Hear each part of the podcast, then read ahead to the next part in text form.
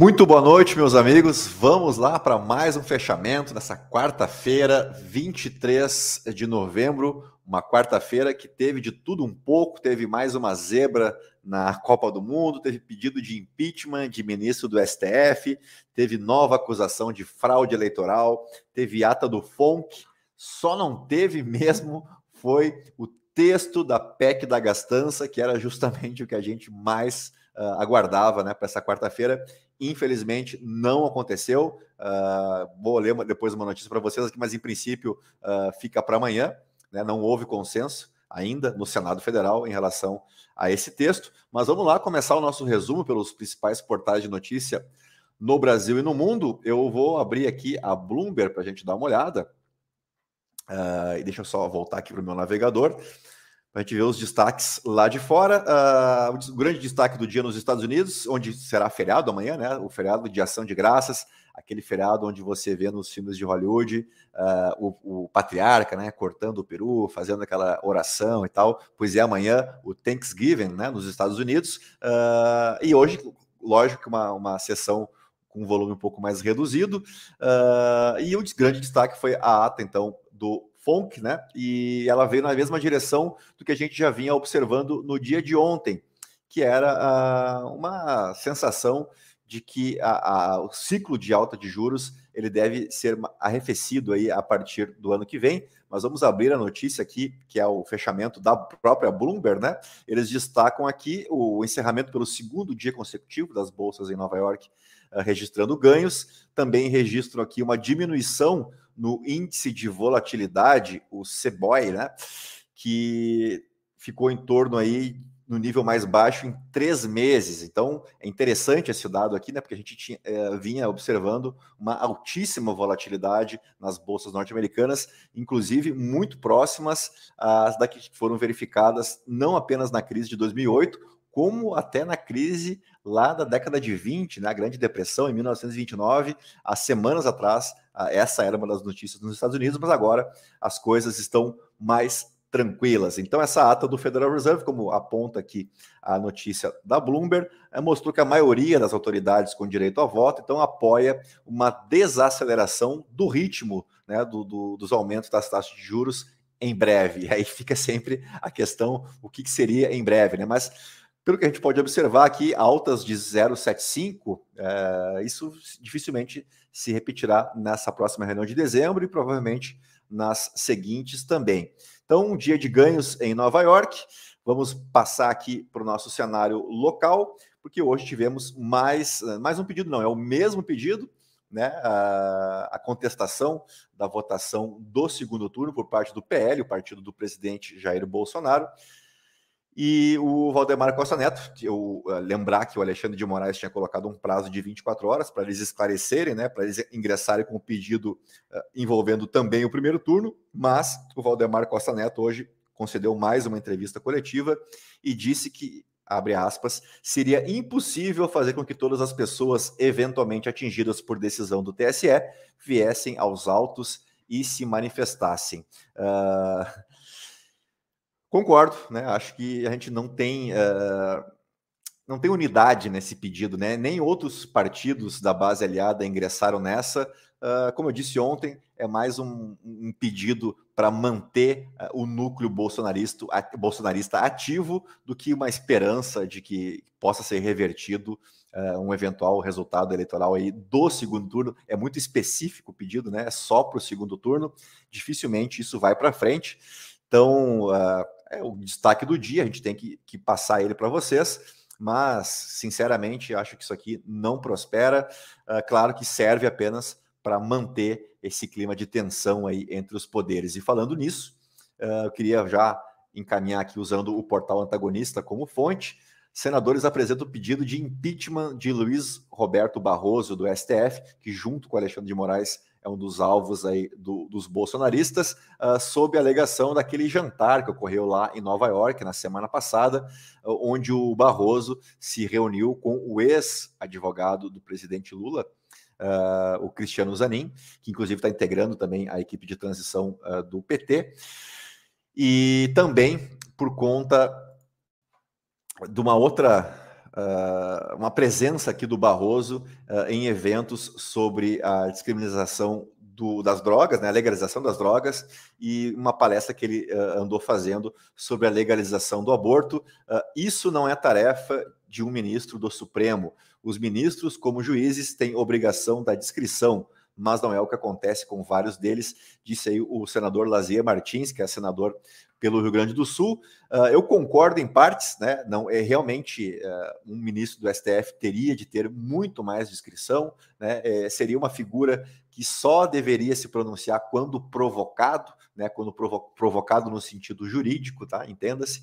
Uh, e de fato, os juízes do STF têm mesmo tido uma exposição além da conta, mas não acho que isso seja uma razão plausível de impeachment. Uh, já existem outros pedidos que estão engavetados na, na gaveta do presidente do Senado, Rodrigo Pacheco, assim como existem pedidos de impeachment engavetados contra o presidente Jair Bolsonaro na gaveta do presidente da Câmara, Arthur Lira, e assim segue a humanidade, né?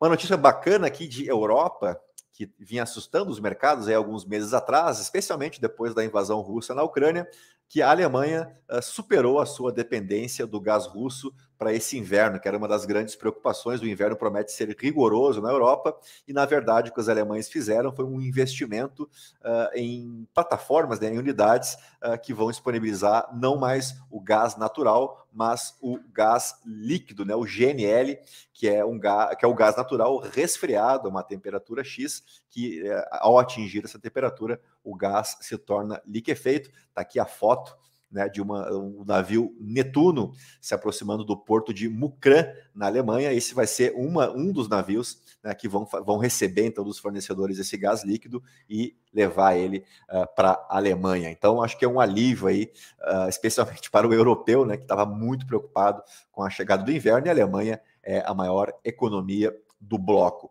Uh, deixa eu voltar para mim aqui, porque no fim das contas a grande notícia do dia mesmo é a que não aconteceu, né? Que é o texto da chamada PEC da transição, a PEC da gastança, a PEC do furateto, como você queira, né? Inclusive foi uh, o tema da nossa newsletter hoje lá da Central do Investidor, uh, falando sobre isso, né? Sobre essa necessidade urgente de se resolver o orçamento para 2023 e como ficam essas, essas medidas sociais né, do, do, do, próximo governo eleito, como é que vamos fazer para encaixar isso dentro do orçamento ou fora do teto dos gastos, como é que vai se dar uh, legalidade para isso, né? Essa é a grande dúvida, além do nome né, da, que vai assumir como ministro da Economia, mas esse a gente sabe aí que provavelmente só na semana que vem. Então vamos lá para o fechamento dos mercados.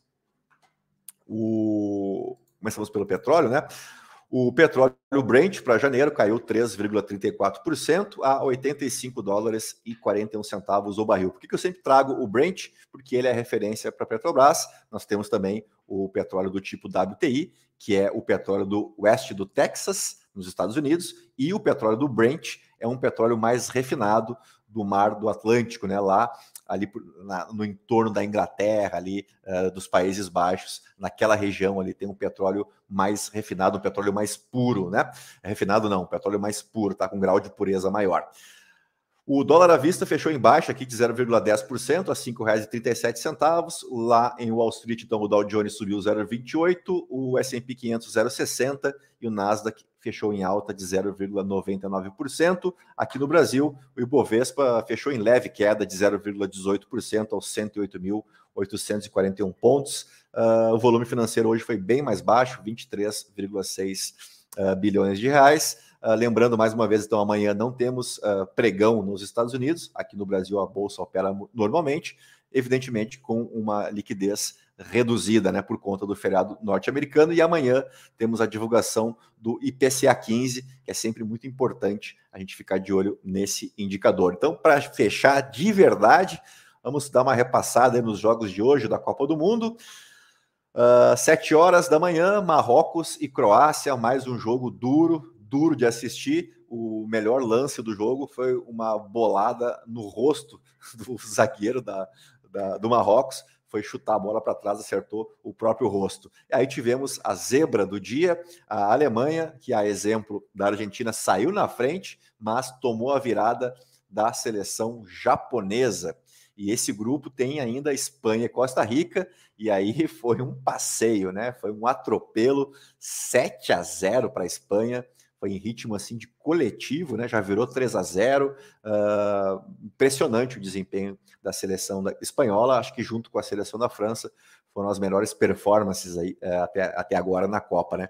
E o interessante é que nesse grupo aqui, de Alemanha, Japão, Espanha e Costa Rica, uh, joga uma pressão danada né, para a Alemanha, que eu acho que no domingo enfrenta a Espanha com obrigação de vencer sob o risco de voltar para casa. Olha só, quem diria, né? Com cinco dias de Copa, a Alemanha pode sim voltar para casa, se perder novamente para a Espanha.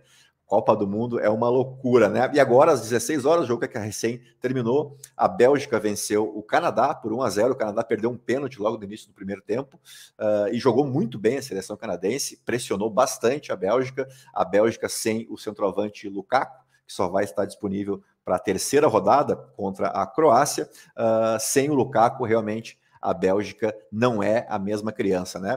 E aqui foi um jogo bem movimentado, bem disputado, um jogo interessante de assistir, porque o Canadá não ficou naquela história de, né, de montar suas linhas de quatro lá, ficar esperando o adversário, nada disso. O Canadá foi para cima uh, da Bélgica desde o primeiro minuto, terminou o jogo pressionando os belgas e foi um jogo bem interessante de assistir. Bueno, para amanhã, então, às 7 horas da manhã, temos Suíça e Camarões. Às 10 horas temos Uruguai e Coreia do Sul. E às 13 horas, Portugal e Gana. E aí, para tudo, né? Porque 16 horas tem, a estreia brasileira aí. Brasil e Sérvia, 16 horas. Então, a única dúvida do técnico Tite é entre Vinícius Júnior e o Rafinha, né? Uh, isso saberemos amanhã e estamos já na torcida pela nossa seleção. O nosso call de fechamento vai ficando por aqui. A todos, um grande abraço e até amanhã. Amanhã, provavelmente, no horário um pouquinho mais tarde, por conta do jogo da seleção brasileira, tá bom? Então, a todos aí, ó, um excelente final de, de tarde, né? Início de noite, e nos encontramos amanhã cedinho com o nosso Morning Galo lá no Spotify. Uh, se você está me vendo pelo Spotify, uh, logicamente que não precisa o convite, mas se você me assiste pelo YouTube, fica o convite para você nos encontrar lá no Spotify Central do Investidor. Temos também o nosso canal no Telegram, Central do Investidor, e estamos no Instagram, eu com meu perfil lá, o Felipe underline ST, F-I-L-I-P-E underline ST, S de sapo, T de tatu, e também o perfil da Central do Investidor no Instagram, tá bom? Então a todos aí uma boa noite, até amanhã, tchau, fui!